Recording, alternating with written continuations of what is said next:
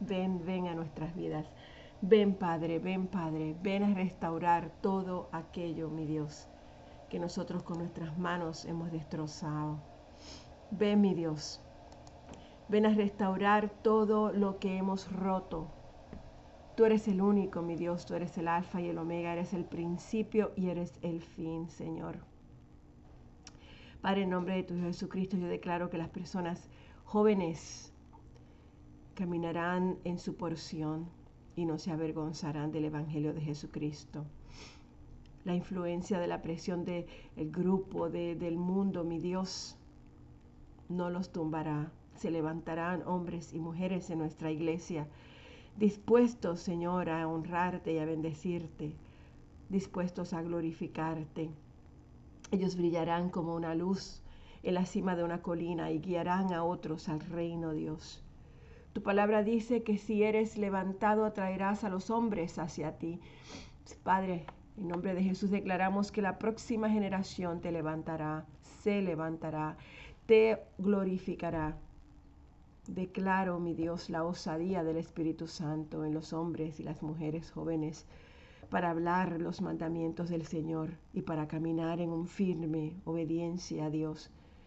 Profetizarán con precisión, enseñarán con exactitud, liderarán con autoridad apostólica, ganarán almas con el fuego del Evangelio y con el fuego del Espíritu Santo. Se levantarán pastores con corazones para alimentar a las ovejas se acostarán con hambre del Señor en sus vientres y se despertarán con la sed de Dios en sus bocas. Padre, todas las maldiciones generacionales son quebradas en el nombre de Jesús. La bendición y la unción del Señor se están esparciendo, impregnando a través de la línea de sangre de las próximas generaciones. Sus hogares serán lugares de paz y habitarán, heredarán y poseerán la tierra. Padre, que la indolencia y la pereza no puedan prosperar en las personas jóvenes. Estas personas jóvenes que en el futuro dirigirán nuestra nación. Señor, levántalos, levántalos en ti. Tendrán buen éxito, no fallarán. Caerán mil a un lado y diez mil al otro, pero ningún daño se acercará a las moradas de las próximas generaciones la rebelión y el rechazo están siendo desprendidos de nuestros hijos, Señor. En nombre de Jesús declaro que todo espíritu de rebelión, todo espíritu de rechazo, todo espíritu de altanería, todo espíritu de desobediencia, en este momento, Señor, son despegados del corazón de nuestros hijos. Son desplazados por el espíritu de mansedumbre y de verdad, por la fe y el gozo. Son soldados para las obras de Cristo, para las cosas del Señor. Padre, te damos gracias. Gracias, mi Dios. Gracias por tu presencia, gracias por la alabanza, gracias, mi Dios. Gracias por este día y nos levantamos hoy como hombres y mujeres en fe, declarando que nuestros hijos, que nuestros hogares, que nuestras casas, que nuestra iglesia es un foco de alabanza a ti, es un foco de bendición, no solamente para los demás, sino para nosotros también, Señor.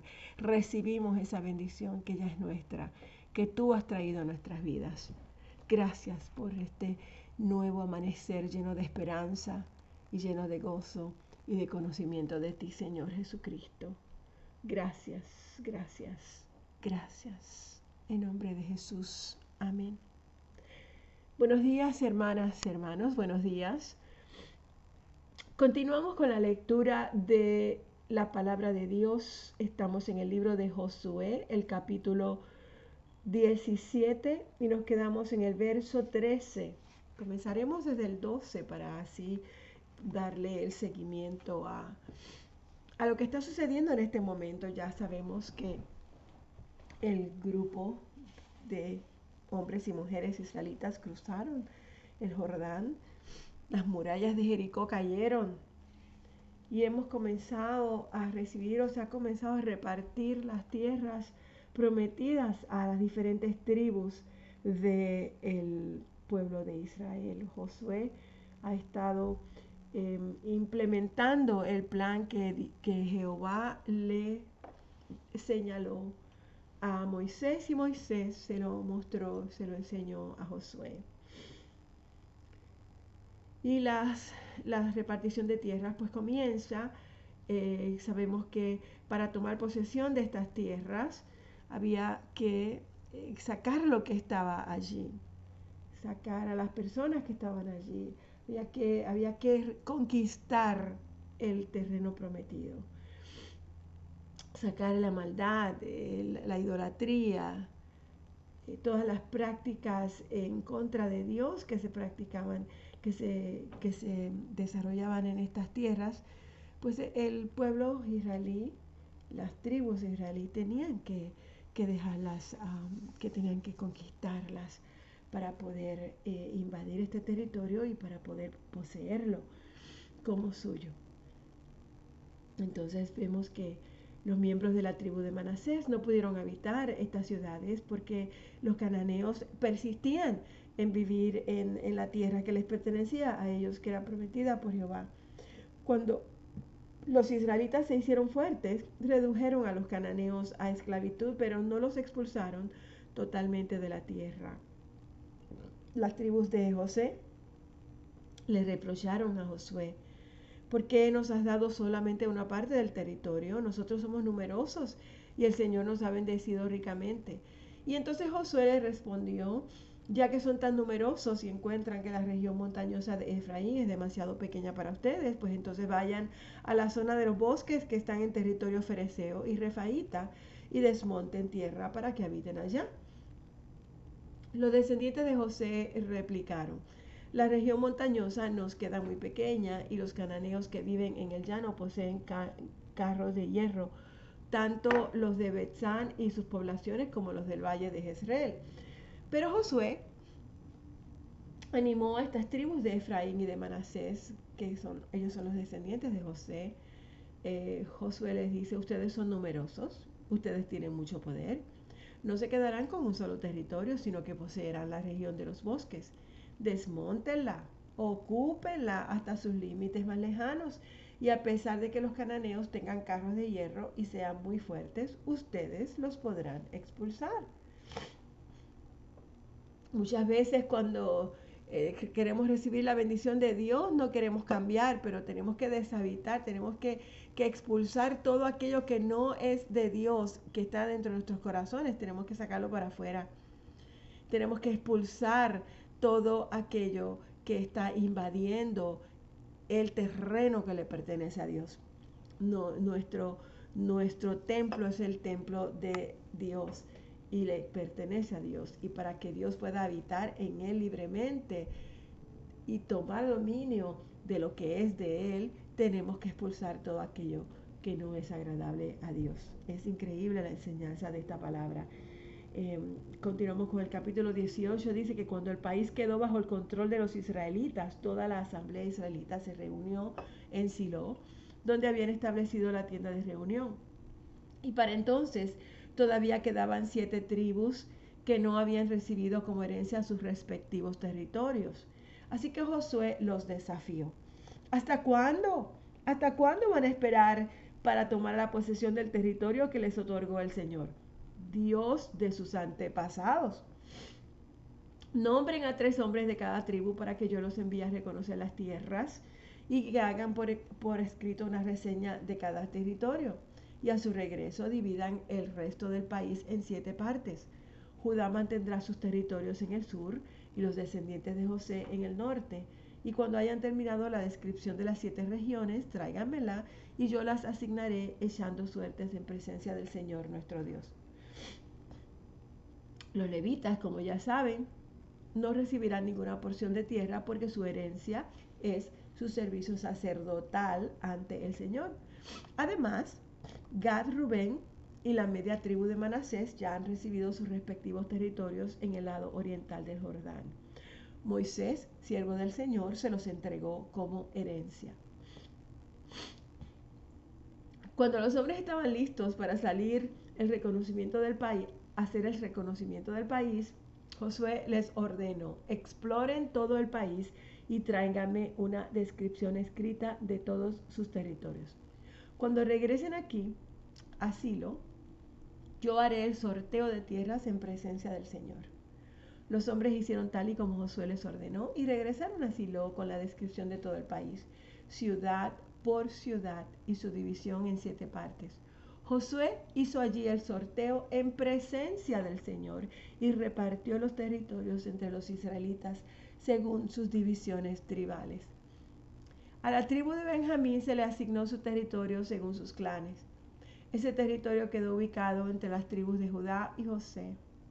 La frontera norte se iniciaba en el río Jordán y pasaba por las laderas del norte de Jericó y avanzaba en dirección occidental hacia la región montañosa, hasta llegar al desierto de Bedabén.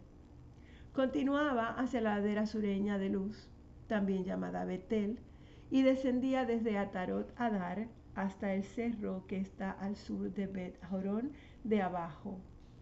De allí la frontera continuaba hacia el sur por el lado occidental hasta llegar a Kiriat Baal, llamada también Kiriat Yarin, una población perteneciente a Judá.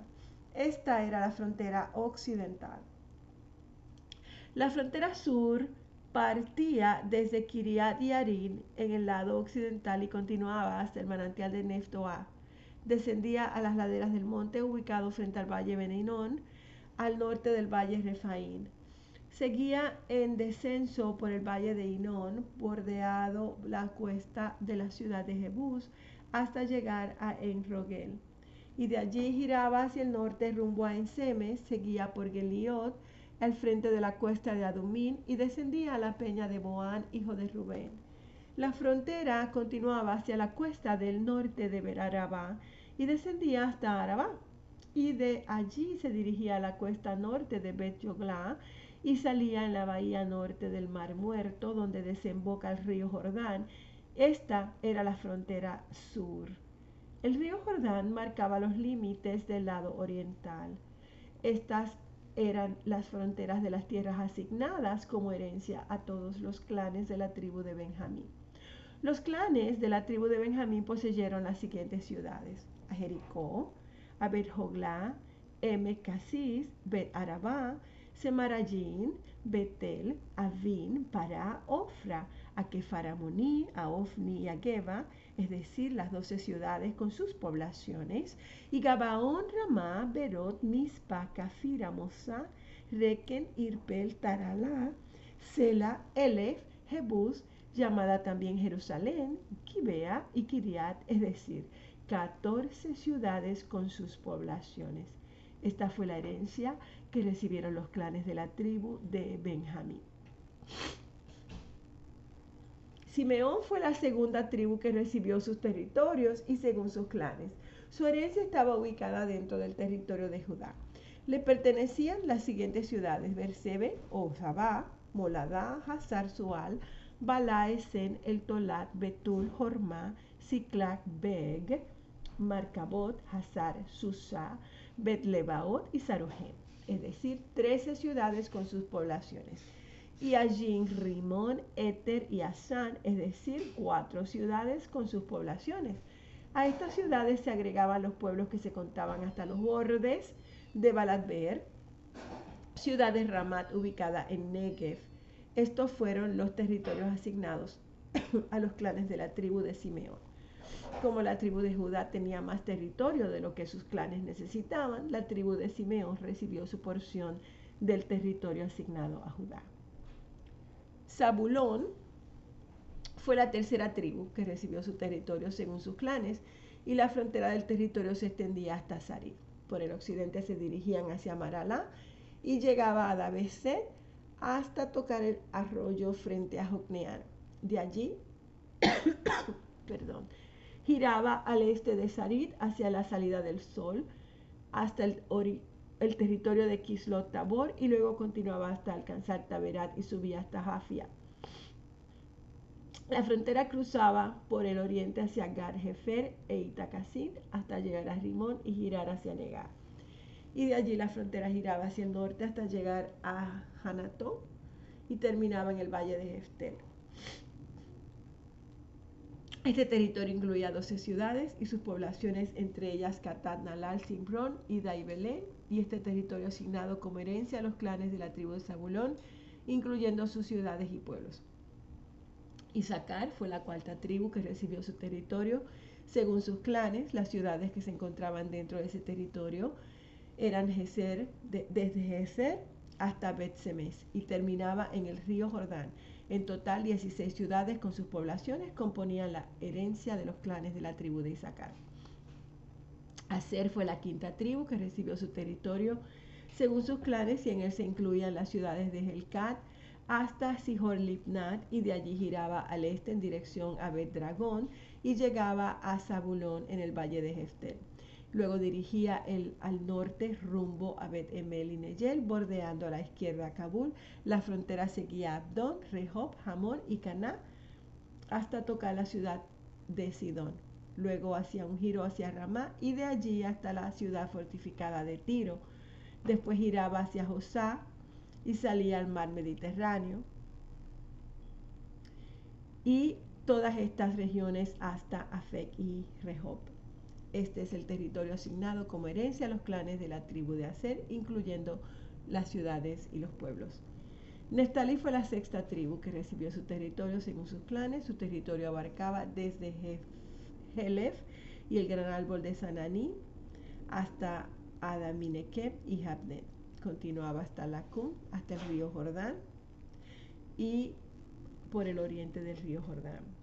También las ciudades fortificadas le pertenecían Sidín, Ser, Hamad, Rakat, Kineret, Adamá, Ramá, Hazor, hasta Bet Semes. En total sumaban 19 ciudades con sus poblaciones. Este es el territorio asignado como herencia a los clanes de la tribu de Nestalí, incluyendo las ciudades y los pueblos. La séptima ciudad fue para el territorio de Dan, que incluía todo el territorio según los clanes, incluyendo desde Sora hasta Jopé. Y como los danitas no les alcanzó el territorio que se les asignó, fueron a conquistar la ciudad de Lesén y después de que la tomaron, pasaron a filo de espada todos sus habitantes. Luego los danitas la habitaron y le dieron por nombre Dan, en honor de su antepasado. Así quedó establecido el territorio de los clanes de la tribu de Dan, junto con sus ciudades y sus pueblos. Cuando se termina de asignar a cada tribu el territorio que le correspondía, el pueblo de Israel entregó a Josué, hijo de Nun, el territorio que le pertenecía a él como herencia. Así cumplieron con lo que el Señor había ordenado.